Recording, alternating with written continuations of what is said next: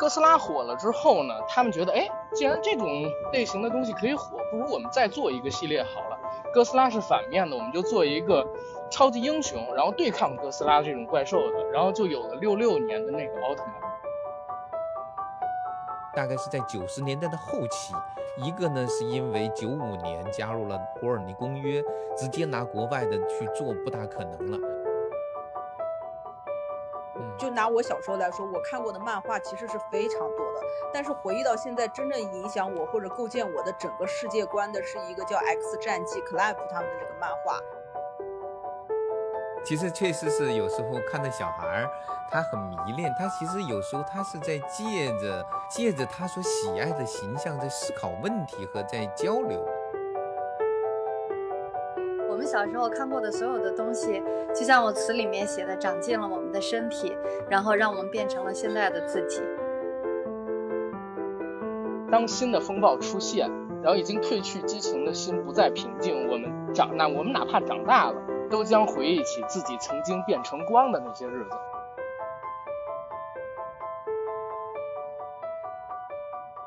嗯，我们今天的主题是从奥特曼到白雪公主那些塑造我们的童话人物嘛？刚才源泉姑娘已经举手了，说她想聊聊真正让奥特曼陪伴着长大的是源泉，所以她先聊一聊吧。嗯，对对，我因为那个大头哥哥，我是知道你以前当过语文老师的，对吧？你小学的，对你那些学生难道不不玩奥特曼吗？玩啊玩啊玩啊！所以所以是你就对你有发言权，这是我邀请你来的。哦哦哦哦哦哦哦，原来如此啊，那我明白了。嗯，你是因为你的学生。嗯，对，谢谢我的学生，都这么多年了，还能啊帮助我。对，然后你现在，我记得你你现在应该是在那个你们是麦克英文儿童书店是吧？那个全称。对对对，麦克英文童书馆。对呃，童书馆，我我以前很久以前去过，可能你你你没你还没去的时候我就去过了。对我印象还挺深的，我想再找时间再去看看。我就先先简短介绍一下我的童年看过的东西吧。我记忆深刻的就是我最早看的东西是《圣斗士星矢》，然后接下来就是是有那个变形金刚，也是小的时候看的。然后接下来其实看的更久的就是相当于上小学以后就看奥特曼，而且奥特曼其实看了很多年，就是很喜欢。就虽然它不断的每一集都是打怪兽，但是就是停不下来的喜欢。然后奥特曼因为是个家族，然后他有无数的兄弟，就是每年都会出来一个新的奥特曼，然后你就跟新的人物、新的变身，然后新的怪兽。其实现在回想起来，在成年人来看会比较无聊，但是小的时候就很沉迷，然后收藏各种奥特曼。到现在为止，我还看到他要出一些限量版的奥特曼，我还是想买。他可能和那个那个时代，你想变形金刚其实也是保护地球，然后打那些恶的，然后包括圣斗士星矢也是，然后其实包括最后的超人，但是我我小时候没有，可能因为也是女生，对超人不是特别敏感，就是这些你会会发现其实都是英雄形象，而且其实都挺偏，是不是男孩子会更喜欢？因为我自己本来性格也偏男孩，会更喜欢这种形象。呃，我采访一下哈，因为我现在了解有些孩子呢也在玩那个奥特曼那个卡。就是有好多 卡片，对不对啊？还挺贵的，一套一套的。然后好像每一个呢，就是每一个人物还有一个一些一些特技一样的必杀技之类的，是的，对吧？然后它好像是不是还可以升级呢？好像升级的不是这个，可能反正它好像有一种，还有就是每一个也不止一张卡。然后他们有的孩子可能没看过片儿，只有卡。他也会迷得不得了，这是怎么回事儿哈？就我自己的理解，应该是日本的这些动漫的形象，他们的衍生品都做得非常好，就包括宠物小精灵也是。即使你没有看过宠物小精灵的动画片，你也会喜欢玩它的卡片游戏，然后也喜欢玩它的手游游戏。啊，这就是他们就是我我我理解就是周边或者是另外一次元的这些衍生品都做得非常好。嗯，我大概大概明白了哈。对，就是包括日本的漫画，以前的漫画悠悠白书呀什么这些，其实，呃，游戏王他们都有延伸的卡片。然后其实也不是要求读者一定会要了解看过这本书，就和现在三国杀、三国志一样，可能三国的这个书也从头到尾没有看过，但他只要大概了解每个人物的一些特性，他就能玩这些游戏，就很像。嗯，我那我再采访一下，你有没有在那个奥特曼里面有不同的角色哈？你有没有特别特别喜欢的某一位？有有有，就是可能是我追的时间最久的赛罗奥特曼和艾斯奥特曼是我的心中的神。好吧，叫赛罗，还有什么叫赛赛罗和艾斯，对吧？是不是还有一个叫赛文呢？对他现在很多，现在有几百个奥特曼啊！我的老天，怪不得我搞不清楚，好吧。但是圆圈，我觉得有一个比较好玩的事儿，因为那个丫丫特别喜欢那个，就是那个宠物小精灵嘛。嗯。然后我就觉得宠物小精灵被孩子喜欢，我能理解，因为它有那么多的形态，然后它又特别的可爱，每一种都有自己的个性、自己的功能，然后设计又非常的，就是。又可爱又奇幻，但是我今天恶补了一下奥特曼，奥特曼为什么会被人喜欢呢？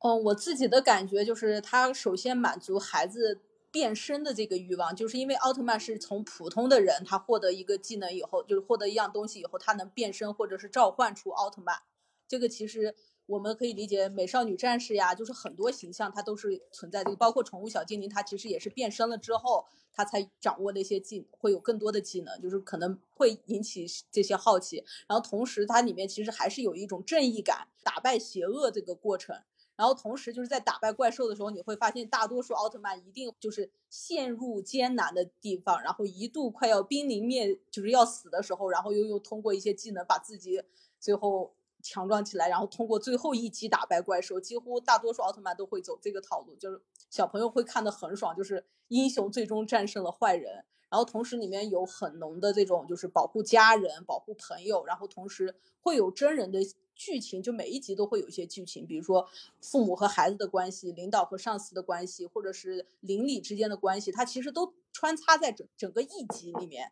就是他会看到很多这种真，就是发生在我们身边的一些故事，就会让孩子觉得好像，反正我当时会觉得好像奥特曼是真实存在在这个世界，因为它里面发生的很多事情我身边也发生过，除了那些怪兽以外。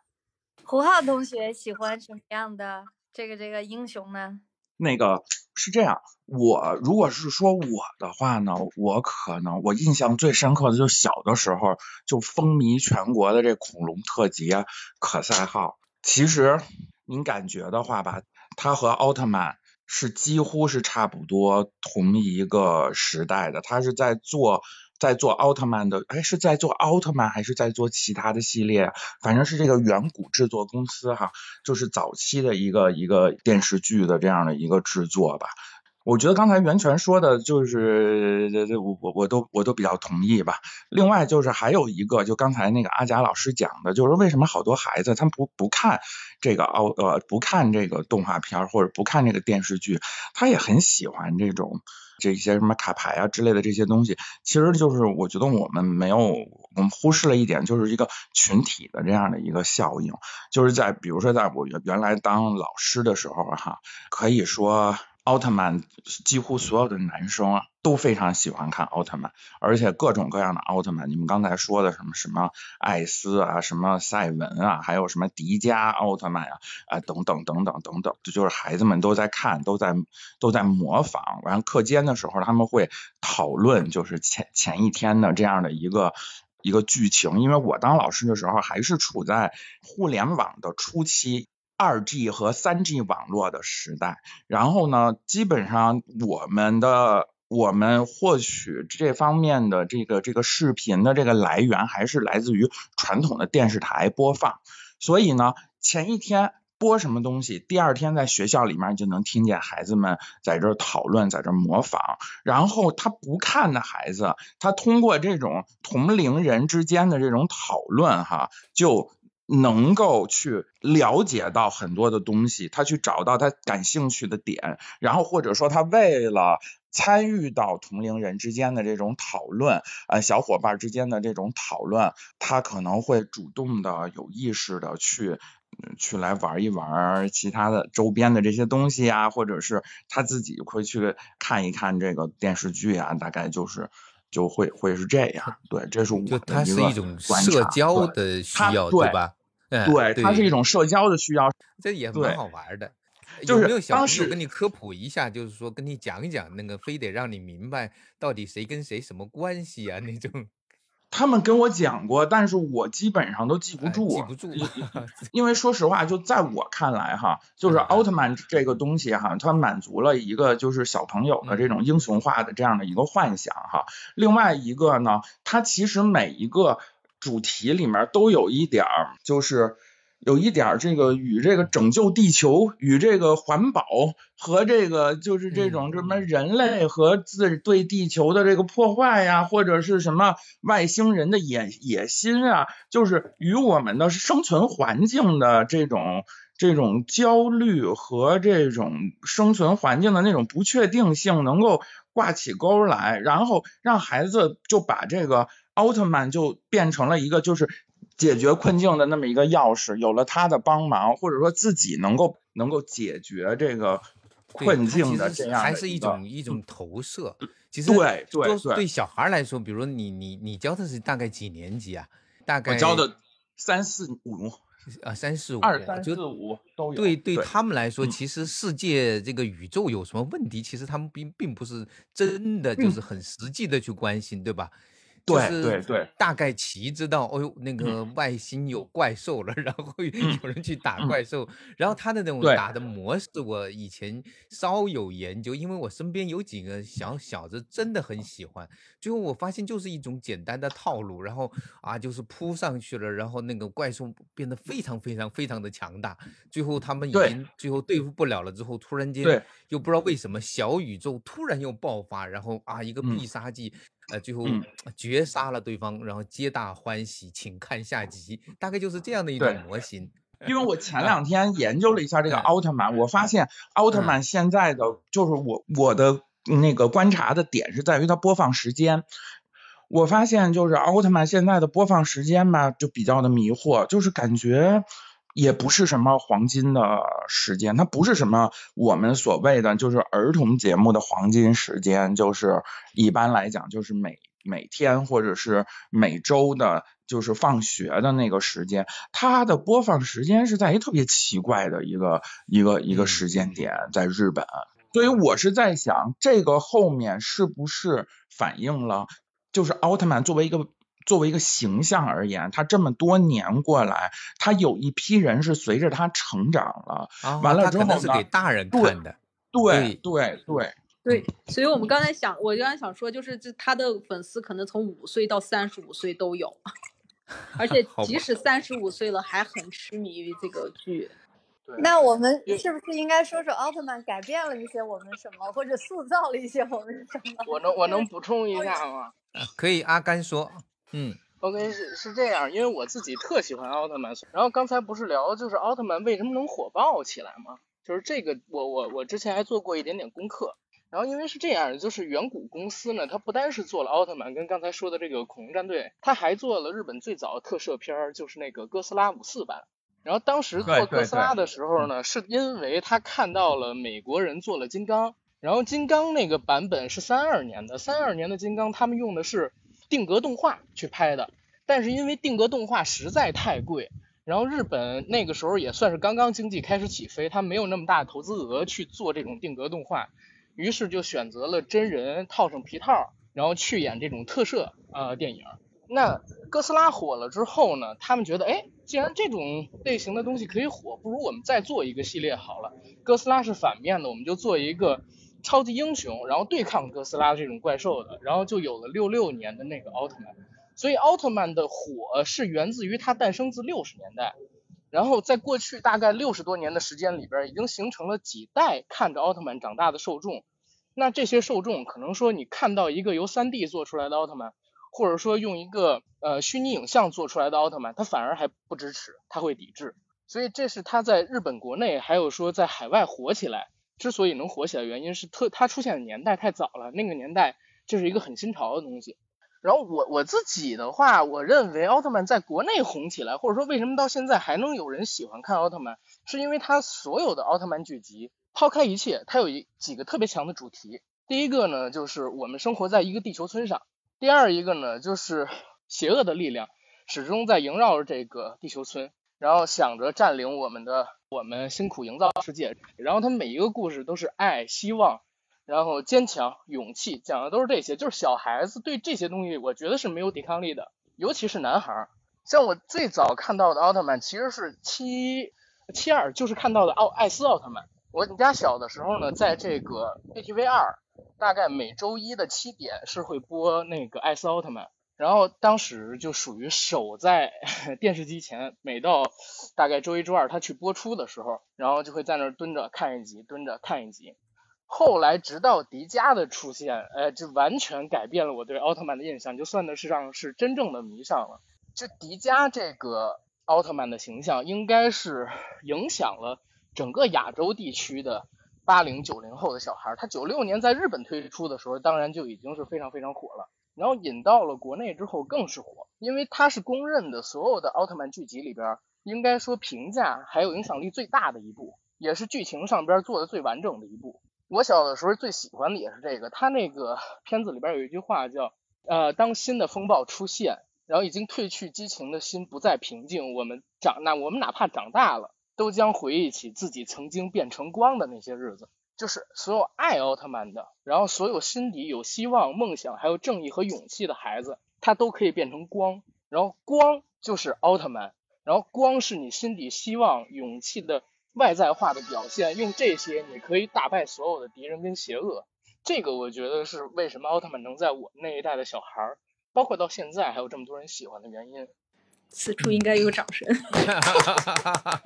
对对，此处应该有掌声，的确是。对，是的，是的，谢谢，谢谢，给我们给我们这些科普了一下那个 奥特曼。其实确实是有时候看到小孩儿，他很迷恋，他其实有时候他是在借着借着他所喜爱的形象在思考问题和在交流。我岔开点说点童书的东西啊，我最近刚刚去那个海南跟一帮小孩讲故事，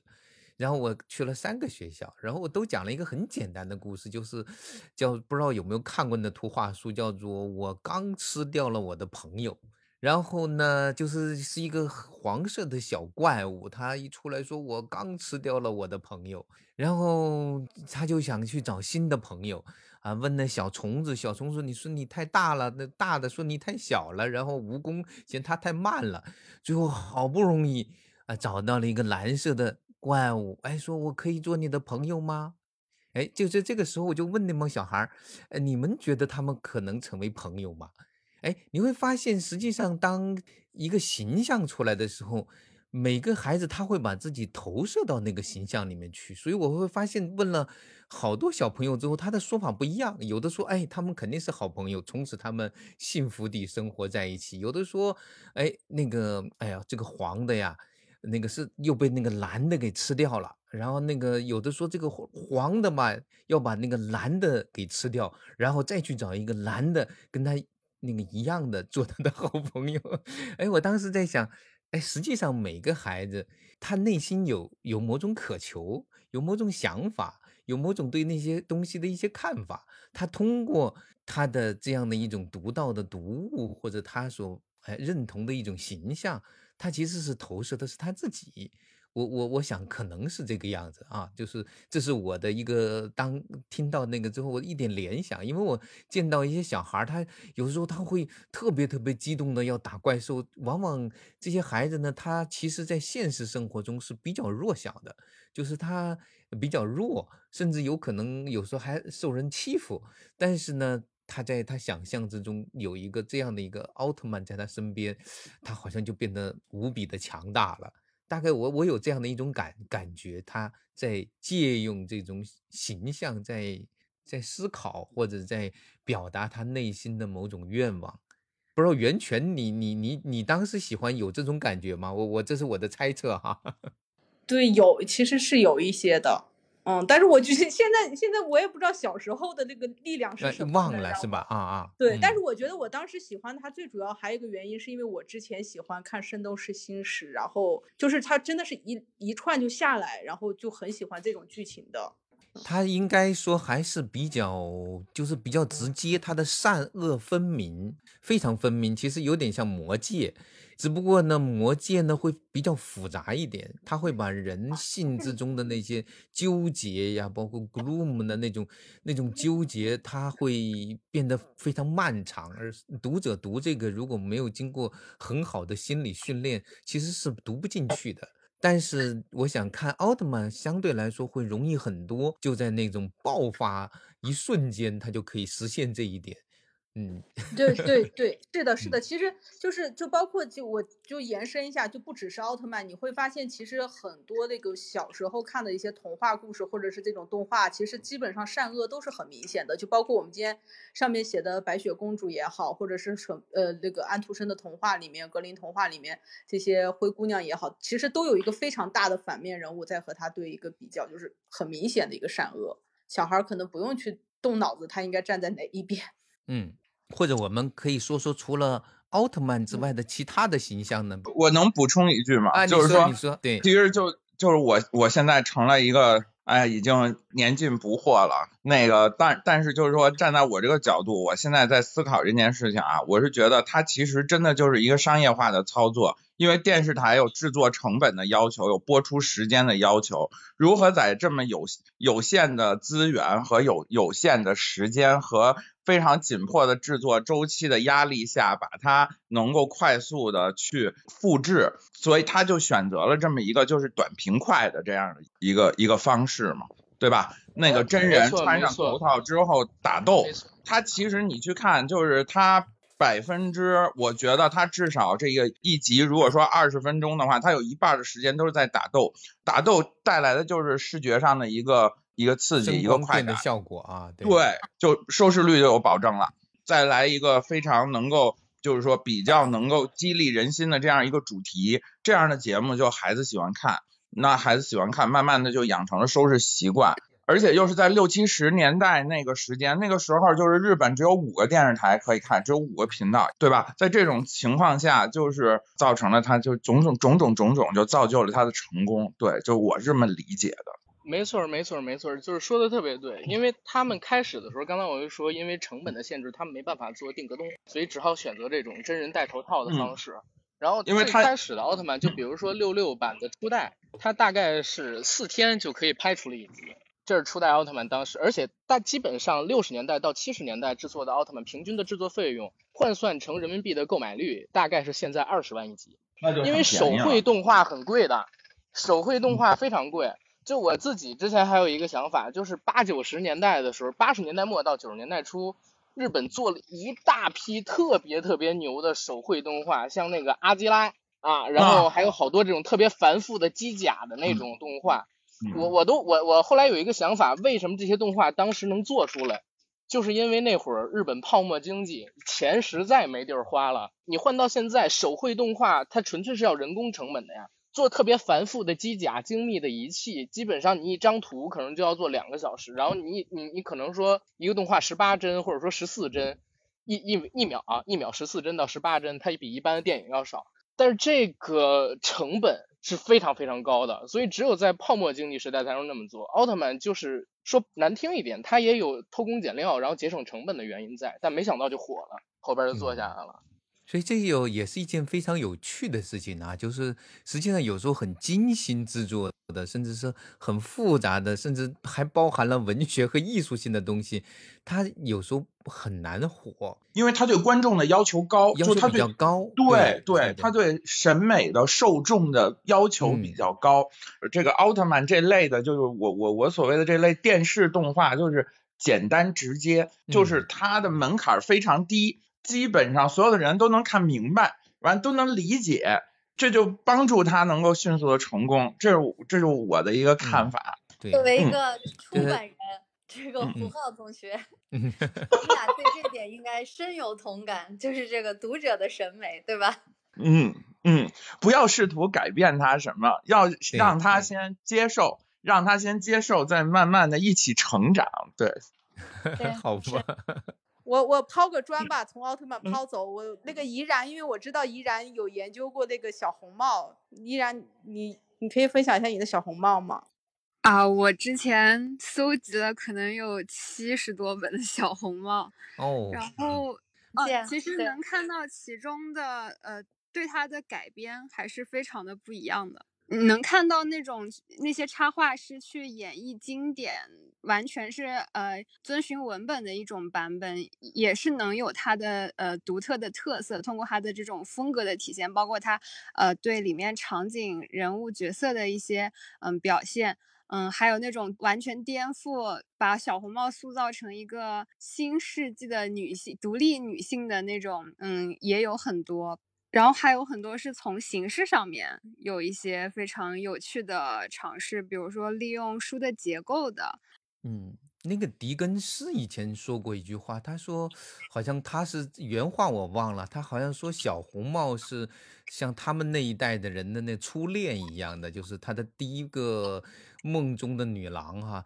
这就是为什么会有很多人那么喜欢小红帽，有没有研究过呢？我之前看了一下那个《百变小红帽》，然后它小红帽最早版本是法国的佩罗，他就是在他那个呃书里面写的。后来是格林兄弟又对他进行了一个重新的演绎，让这个小红帽的故事走走进了千家万户。但格林兄弟他当时整理的那套童话，我觉得也是有他去迎合了当时的那个年代的家庭还有人的那种心理的。一个符合他们那种心理预期，小红帽其实，在格林兄弟那个版本有一点说教的小小的那个因素在里面，我觉得，因为他其实是告诉，呃，就是大家长给小朋友去讲这故事的时候，其实会隐含到，因为小红帽是背离了母亲的那个嘱咐，所以他后面才遇到了危险。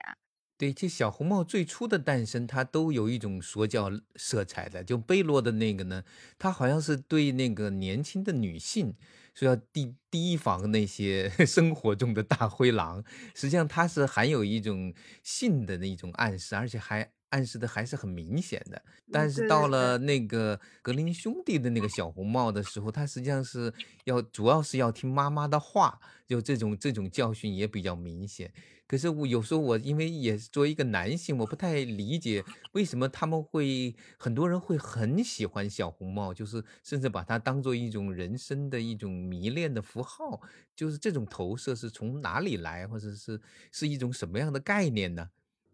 这个我也没有研究过，但是，我觉得它它它其实很很奇怪，它作为一个童话，我觉得它是比任何别的其他的童话。它它每一个不同的时代，这个小红帽被重塑之后，它好像都有一定的跟这个现实的一个意义存在。嗯，像我看最新的还有拍的电影是吧？个版本的小红帽，嗯，有一个就是。好像是有那种家庭原因，这个小红帽是一个画的是一个愤怒的小红帽，因为这个小红帽被他在家里面的那个地位是一个比较处于一个比较弱势的，被爸妈把妈妈就是一直是被他呃安排他去做一些什么别的事情，然后他哥哥也是那个绘本呈现的就是一个完全愤怒的小红帽的一个形象。嗯，是我我其实还翻译了两本小小红帽，一本叫《哎呀小红帽》。那个哎呀，小红帽是一个把那个是个猪版本，那个那个猪呃披了一个红帽子，然后去去送也是送饭给他的外婆还是什么，然后一个大灰狼呢想吃掉这头猪，结果一下子就被东西砸到，他忘了，一直到最后他们台词儿到了说，哎，这是我的台词儿，这是一个很后 现代的一个 小红帽。还有一个是那个叫《都市小红帽》，那是那是本看了让人有点那个。是英诺桑提的那个。哎，英英诺森提，那也是我翻译的一本哎，也是看了不寒而栗的一本小红帽。还有一本也是都市城市里的小红帽，那本也挺有意思。它是把就是狼的那种，因为狼代表这种诱惑，然后它是把狼的诱惑。把它具象在城市里面的很多我们现代人使用的一些东西，比如说商场里的广告牌啦，然后是嗯那个公交车站的那个站台的那个样子啦，就是狼变成了一种我嗯。我们生活在这个城市当中面对的所有的诱惑，因为这些诱惑可能就让我们，比如说其实只想去超市买一样东西，结果因为太多的这种狼 狼的诱惑存在，所以你就。在里面可能又逛了花店，又逛了，就买了一堆东西回来，就这种感觉。那我们现在在网上过的各种各样的节，什么都是都是狼，都是诱惑这种。对，所以它其实是作为一种符号，其实是在重被重新解读，然后去做各种象征的引申。所以其实一个很很有趣的故事，它本身它的模型非常的简单，它越是简单，它的重复性就会被所有的人拿来利用，然后去解释他内心的某种呃某种渴望、某种恐惧。嗯，我也有看过用小红帽的故事去讲现在的这种儿童安全方面的故事，包括有一本书也很有意思，它是用小红帽还有其他童话去讲述儿童的权利。是是，这个是很合适的，对，是的。还有那个谁原创的有一本叫做《走出森林的小红帽》，含蓄的那本，含蓄的，对对对，他他那个小红帽是是那个是个盲的，是吧？看不见，所以说他最后因为他看不见，所以他反而跟那个狼还成了好朋友，这个也是一个很有趣的一个解那种处理哈。就是有时候你看见了，呃，也许可能还并不是。看到真实的东西，其实这里面留下了很多让你去琢磨的地方。呃，就是实际上，如果是我们日常所说的那种，比如说图画书或者童书的阅读，你会发现小孩子大部分的情况，他每家每户读的是不大一样的，所以他们要想拿出一个公共的那种，像类似奥特曼呢，类似白雪公主啊，类似小红帽的这种。就是很公共的一种 IP 来一起来聊 PK 或者是交流是比较困难的。这里面呢有多大的是文化呢？比如说文化里面我们的传统，比如可能很多孩子都知道孙悟空啊，那个哪吒，他们可能就会从这里聊起来。然后我曾经做了一个小实验，特特好玩，这个也不是故意的啊，那就是因为我女儿大概七岁的时候，她那时候疯狂的迷恋上一套那个韩版的那个。呃，希腊罗马神话，然后他就迷到了一个份儿上呢，就把那个小区里面凡是我们认识的那些小孩儿，他就把他们全部发动为那个希腊罗马罗马神话的迷。大概总共我估计应该有七八个孩子，有比较核心的三四个孩子是迷到一个份儿上的，还有其他的就跟着他们这些孩子在迷。到最后呢，他们就这一群孩子实际上就可以。就开始就每个人认领了啊，就是说我是那个里面的某某某，这个有人说我是雅典娜，然后我是阿波罗，反正就是你看这个古希腊罗马神话跟我们其实很远了，就是跟中国人的日常很远，但是有那么一群孩子，然后他们都迷恋上同一套书，他就有可能会拿这个这一套书来。进行角色的那种那种掺和了哈，就是他是以人物还是以那个事件为线索啊，就就有一帮孩子特喜欢那个书，然后他们就能够聊起来，然后每个人可以拿着，呃，就是里面的那种人物关系，其实对成年人来说非常难记的，就是谁是谁的儿子，谁是这个其实是很不容易记住的。但因为他们里面还有一些乱伦的关系，所以很难记住。但是，呃，对于小孩来说，他其实看了几遍，他完全记住了。然后他们居然就用那种方式，用里面的人物进行思考，然后对话，然后就这种交流。我觉得，呃，这个可能就是那种流行文化它可能产生的效果，大概是这个样子的。刚才那个小燕，你要说什么？我在问你，我以为就说，但是那肯定不是，因为 Percy Jackson 是那个美国的书，那是后来的。你你说的是那个接力的那套书，叫做波西·杰克逊，是吧？对对，Percy 很很很晚，那个也两千年以后的了吧？那个应该是。对对对，二零一零年差不多。对，那个也是比较大的孩子才会去看的。嗯，我我小的时候看到的那一套叫《奥林匹斯星传》。然后同套的还有一个韩国制作的动画片，那个动画片当时还在同期那边播过，他们讲的基本上是一样的故事。然后它里边讲的这个希腊神话其实是已经剃掉了很多，我不知道是国内出版的版本这样，还是说原来就那样啊？它其实剃掉了很多繁杂的人物关系，只留下了最简单的那一条。然后这套书跟那部动画片，它讲的故事基本上都是那些英雄，还有这些神，他们是呃怎么诞生的，然后做了哪些故事。比如说赫拉克勒斯，他完成了十个任务，他扛起了这个呃好像是世界树吧，还是他反反正是扛起了那个天，然后后来用一个金苹果，还是把别人给骗掉，怎么怎么样，我忘记了，因为那是太小的时候看的了。是的，对，因因因为我看到那个的时候也也年纪也不太大。然后那套书给我们印象其实蛮深刻的，然后在我们学校里边也是流传的很广，因为我们小的时候也没有网络，或者说网络才刚刚起步，家里边也不太愿意让我们这样的孩子上网，那可能说大风车或者说这些图书儿童类的图书就成了我们这些孩子互通有无，然后我们交流自己对外面的世界的一个非常重要的渠道，对，所以那东西可能是因为这个流行起来的。嗯，是因为当时我们没有什么太多的选择，就是靠看电视，然后电视的儿童频道放什么，然后我们就会看什么。就小孩有的动画片看就已经非常开心、非常满足了，所以当时。就是在那个电视台里面放的很多动画，就会变成我们大家共同的话题。然后我们每天放学回家就去看动画片，就追。然后第二天这个动画新的一集可能就会成为第二天大家呃互相讨论、互相谈论的一个内容。我我有一个问题啊，依然，你你提到了，就是说你们看了动画片，第二天去讨论，因为我我肯定要比你们大很多。我想知道，那你们当时有没有就是说有流行的书，大家都在读，然后第二天去去讨论这些书呢？我们那时候流行冒险小虎队哦，就是里面还有嗯，里面还有一张解密卡。对解密卡，然后可以在里面就是跟那个书有个小的互动，然后通过那个解密卡移一移，就会看到隐藏的一些线索和文字。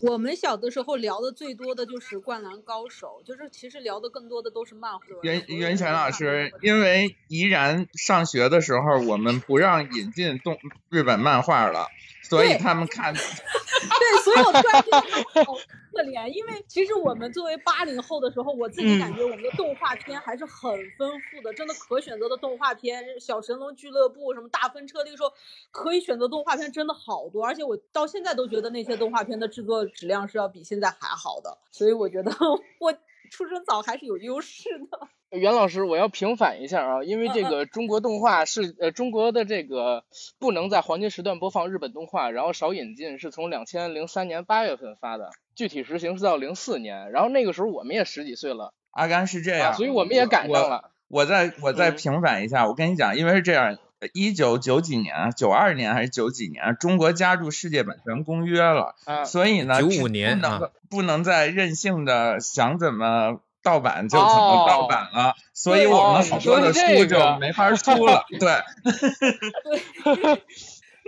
我我们我们小时候看的最多的就是七龙珠的漫画书，因为七龙珠那个时候在呃电视上面播出之后实在是太火了，风靡我们整个校园。然后我们有同学家里边有整套的七龙珠跟七龙呃龙珠第一部、第二部，然后还有七龙珠 Z 的全套。然后当时我们都是聚在一起，把这些全都给看完了的。然后大家疯狂的去买《超级赛人》一二三，那个时候还没看到《龙珠 GT》，但是市面上有卖四的贴纸，然后把它贴在铅笔盒上，贴在书皮上，然后在课本上边画卡卡罗特，看呃画那个贝吉塔什么的，这是我们非常重要的一个印象。然后那个星矢，我也做过星矢的套装，我们有手工课，我还做过星矢的那个天马座的那个头冠，就是。双脚斜飞，中间有一个马头的那个东西，我们还做过。嗯嗯嗯。好吧，都是快乐的童年。所以你看，你们都是日本文化影响长大的一代嘛，就是日本动漫。你们小时候有没有对所谓的中国童话或者是中国的这个角色？有啊，我我真家里有全套的童话大王，就是皮皮鲁跟鲁西西。我的小学哈，我上小学的时候，小学五年级还是四年级的时候，在北京的南池子，我现在六十路公共汽车的那个东华门那一站的后面，郑渊洁在那开了一个皮皮鲁专卖店，然后就那个时候就开始，先是看童话大王，然后呢就去那儿，然后郑渊洁那个时候呢，他几乎哈都会在那个店里。然后我们就 去看，就开始疯狂的买郑渊洁的各种各样的书，哈，从皮皮鲁、鲁西西到那个舒克贝塔，到后来那个罐头小人儿什么之类的，然后一本一本的买。然后那个时候去那儿呢，可以找到郑渊洁啊，郑渊洁都会给我们签字，不像现在 想要在微博上艾特他才可以。好吧，就是郑渊洁的动画对我们影响太大了。就是您您说这个舒克贝塔，那肯定是啊，这这小的时候最喜欢的，而且小的时候还有一个就是童年阴影。刚才我提到的魔方大厦，啊，那动画太怪了，它开场我现在记得都特别清楚，是一阵特别迷幻的八九十年代很流行的那种电子乐，就跟看八十年代春晚似的，经常能那种杂影，然后突然给你钟就响了，然后马上觉得就要有人上去练气功了，真的是。然后那个动画片里边经常，比如说第二集出现了就是玻璃人，玻璃人要呃他的身体碎裂了之后要用这个胶水把胳膊腿什么的给粘起来。然后爸爸妈妈不听话，小孩做主，把爸爸妈妈全都关起了，小孩做市长，把城市里边搞得乌烟瘴气的。然后还有这个，呃，戴着头盔的人，戴着头盔的人，你要跟他说真诚的力量，然后才能把头盔给解下，露出他的脸。所有人那个城市里边所有人都是戴着头盔的，就当时那个魔方大厦给我留下的印象太深刻了。就是郑渊洁的作品好像都是有一点儿比较的，就是说因为当时的孩子嘛，就是家长就是反正我我我感觉我爸我妈，当然跟现在的爸爸妈妈比起来，我觉得我爸我妈就是一个特别善良可爱的家长，但是在那个时候也也是感觉到就是家长给我们的那种。那种压力嘛，我觉得郑渊洁的这个作品在那个时候就是一个窗口，就是我的一个出口，小孩解气的是吧？对 对，就这种东西其实是它就是一个出口。我我倒觉得，就后来有很多人，就包括现在也是有很多人，就是对这个郑渊洁的作品哈，有各种各样的一一些一些评价，说他比如说有的时候，比如什么反社会啊、反权威啊什么之类的这些东西哈。但是我我是觉得，他对于孩子来讲，其实就是一个。出口抒发他的负面情绪的那样的一个出口。我小的时候看过郑渊洁一个特别特别好的故事，至今都印象很深刻啊。然后也是我认为做这个儿童性教育最好的一个童话故事。他在那个故事里边讲，每一个公每一个呃公主都有自己的一个宫殿，在十四岁以前呃，然后呃他要等待。一个王子拿着钥匙把这个宫殿给打开。如果在十四岁以前有人想打开你这个宫殿，不管他是不是王子，不管他以什么样的理由，他都是恶魔。然后如果是十八岁以前，然后怎么怎么样，他是讲了这么一个故事。就这个故事现在我已经不能完全回忆起来了，但他其实就是讲对这个恋恋童癖也好，或者说儿童性教育的这么一个故事，就印在我自己的那个心里边了。我相信受到这种影响的绝对不是我一个人，他的作品对儿童确实是非常有教育意义的。嗯。挺好的，挺好的。哎呀，我觉得听你们这么回顾一下也挺有意思。我以前有些地方真的没想到啊，这个据说《魔方大厦》还是一个给很多人留下了那种就是心理阴影的一个 一部片儿。哎，但是好像其实你。你人生之中除了阴，除了那个阳光，其实有点阴影也蛮好。而且因为有了阴影，你知道别人也有，好像心里面反而更踏实一点。我可以再聊一下回书吧，就是我小的时候还看过的一些书，里面还包括《小王子》。然后这本书，我发现我在小学呃初一的时候读的时候根本看不懂，但是我初一的时候很喜欢一本书，叫做《长腿叔叔》。但反而长大以后回顾这个《长腿叔叔》，我又觉得很很恐怖的一本书。哎，我小的时候有不是不是小的时候，就前两年我特地找过一本漫画书，叫《西游漫记》。是四十年代的时候，张光宇画的一个有关于《西游记》的故事，但是现在网上找不全那个东西。对，我我觉得那个好奇怪。《西游漫记》对对对，重新出版了。张光宇的有一套书，最近我之前好像看到有重新出版。我看到那个《西游漫记》，我都惊了。我是之前在深圳的一个跟张光宇有关的展览上看到的，然后那个《西游漫记》。改编之让人惊讶，就是 里面还融合了很多什么战争呀，包括孙悟空还会去到呃什么埃及，就是有很多这种场景的描绘，包括你还能从那里面的那个画面风格看出来，那个时候像张光宇他们就有受到迪士尼的影响，就是有有几幅画面，那个有一些那种呃房子的表现啊，包括里面什么花的表现，就很迪士尼的感觉。呃，其实我倒不觉得那个是源自于迪士尼，因为我之前做过一个这个呃中国动画发展史的节目，然后中国最早的动画现在比较公认的是那个大闹画史，但大闹画史之前其实还有，是当时有一个非常知名的一个画家姓黄，那个那个先生呢，他帮上海的一个外资的卷烟厂做的动画片儿。应该叫过年还是什么？那是一个广告动画，大概十几秒。然后那应该是中国第一部动画。然后呢，这个师傅，这个姓黄的师傅去迪士尼上班了。然后白雪公主还有小鹿斑比，其实他有参与主力的画作。然后他帮着他几乎是主画师，所以那两个片子红了之后，他从迪士尼跳出来，想自己做一个动画制片公司。但是因为那个时候亚裔受歧视，所以他就是离开迪士尼之后，又受到原原来迪士尼的打压。是去年还是前年有一个有一个动有一本书讲的就是他，我我忘了叫什么名了，讲的就是他。对，那个设计师叫黄奇耀，我刚刚稍微搜了一下，我忘记了，反正他是一个非常著名的人。所以其实迪士尼的动画。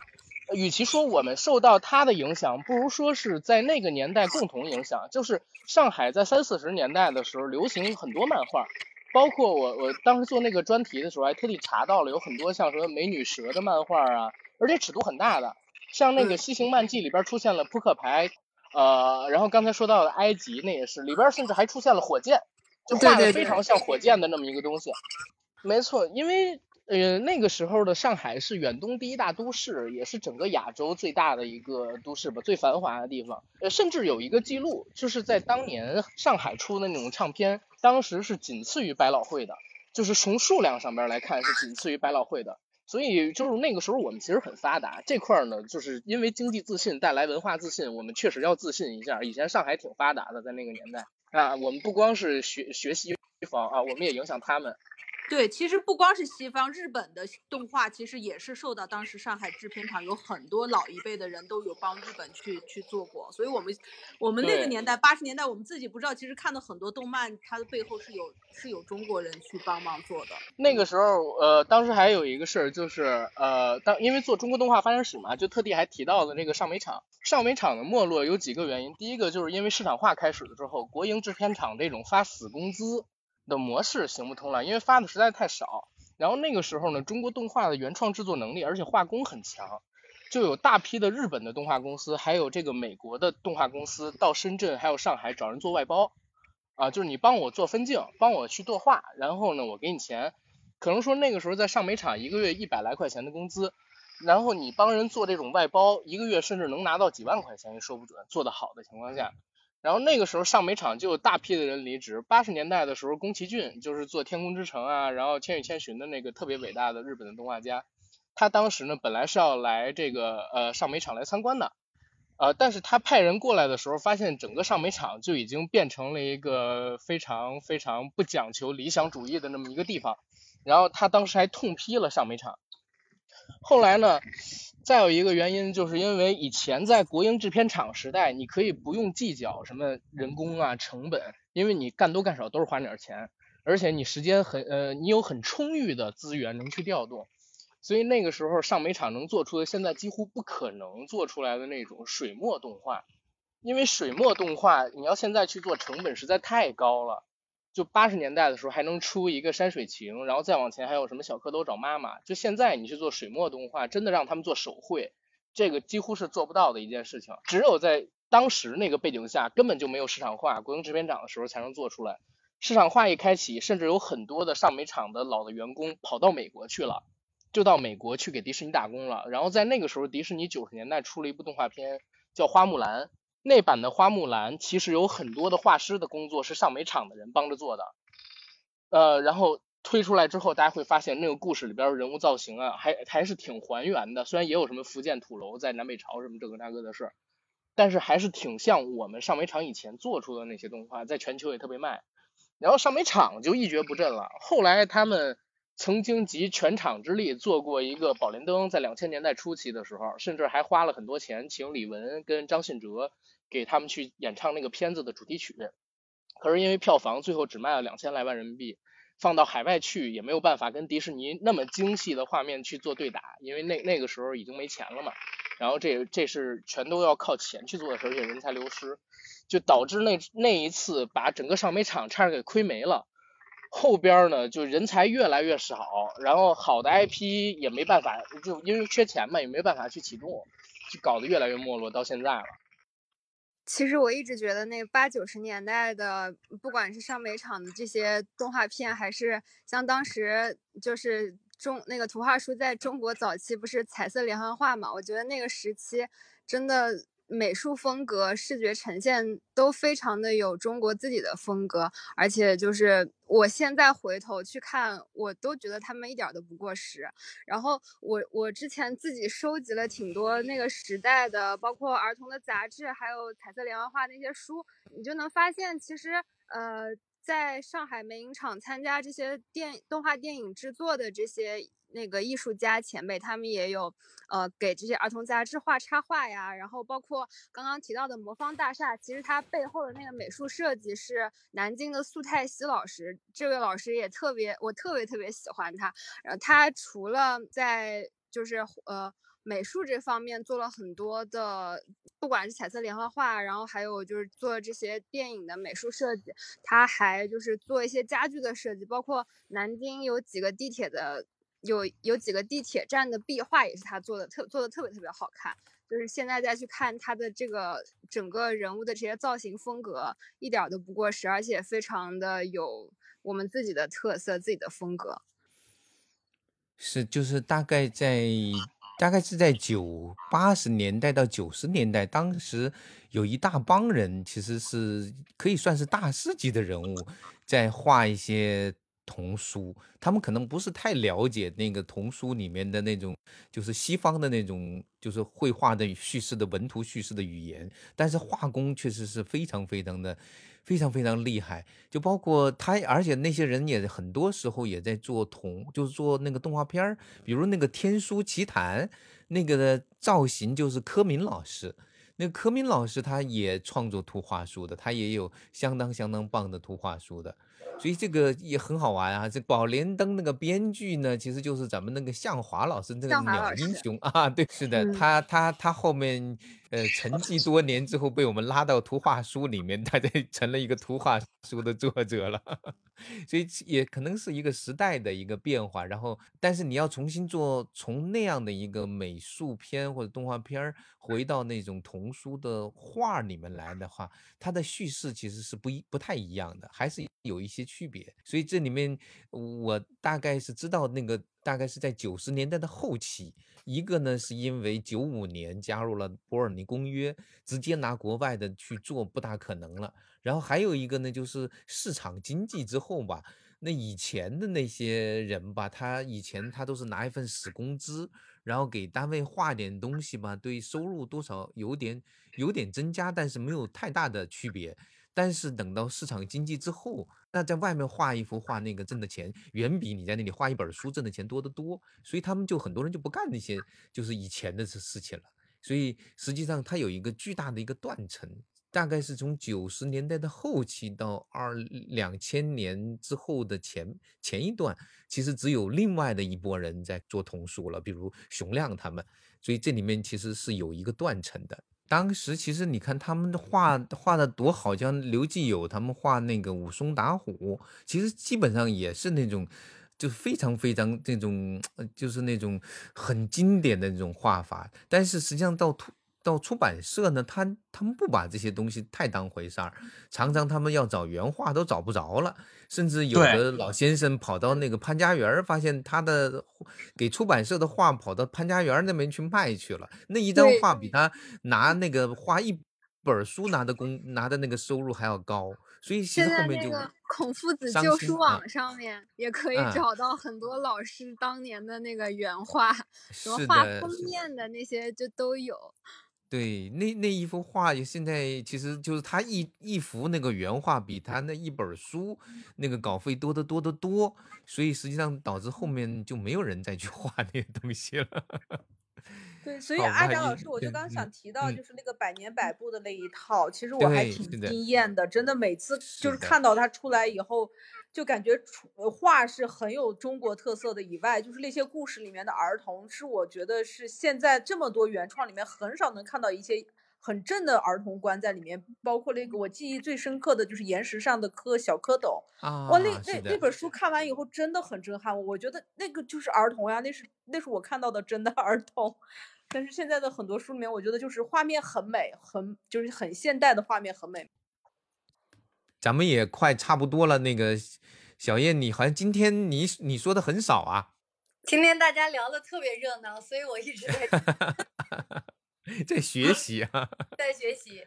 像阿刚啊，像这个袁泉啊，像怡然啊，雨薇啊，胡浩同学呀，你们都聊得特别开心。作为老人家，我就好好听一听，学习学习。那胡浩，你说吧。嗯，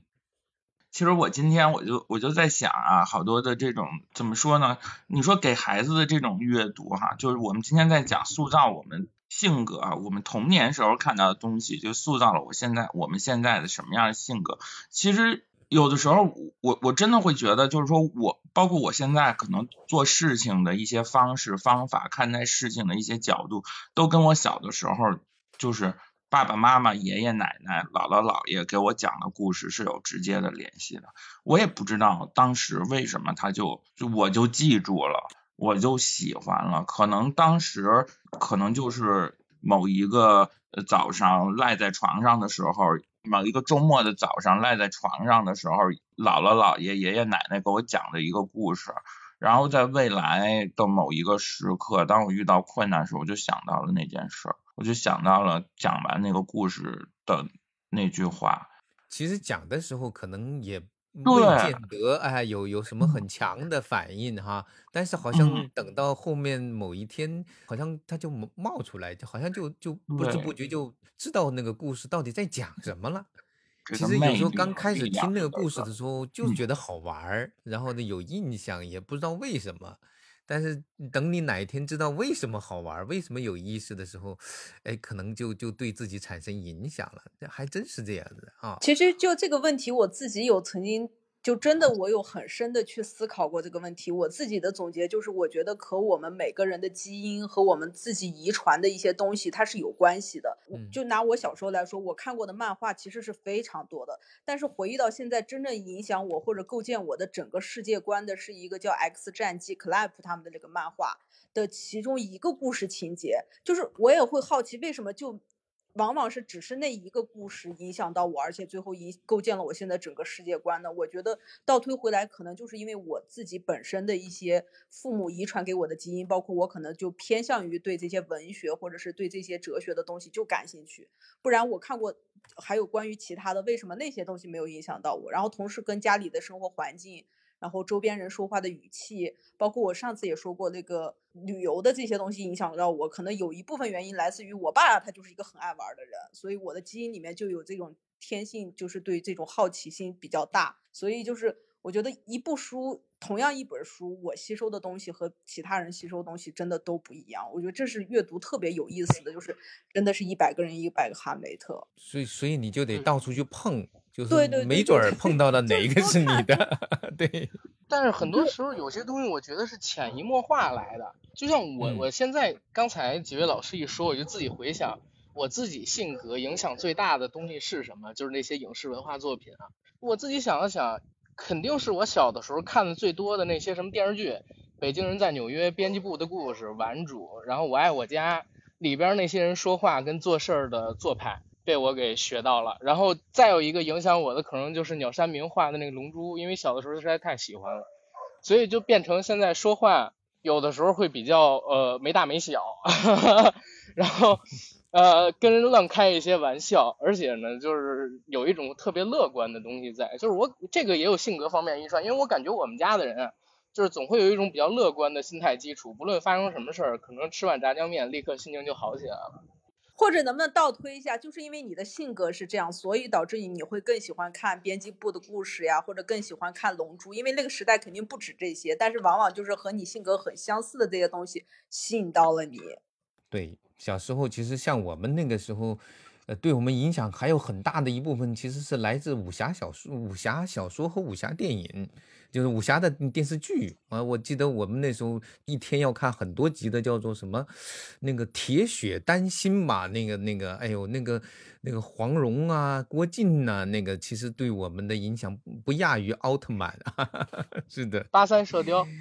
对对对对对，很老了。那个时候在那开始放的时候，那简直是不是说一天看看两集那种，就是一天看个五六集、七八集的那种看，看的人都晕了，你知道吗？从早上一直放到晚上，就是实际上小时候影响我们东西可多了哈。这个咱们今天过了一个欢乐的儿童节吧。好吧，那个咱们今天聊的差不多了，那个小燕，要不你小结一下？其实也就是说，我们小时候看过的所有的东西，就像我词里面写的，长进了我们的身体，然后让我们变成了现在的自己。那就祝各位永葆童年啊！嗯，这个还是蛮开心的哈。好嘞，嗯，再见。好的，好的，嗯，拜拜啊，拜拜，嗯，拜拜，嗯。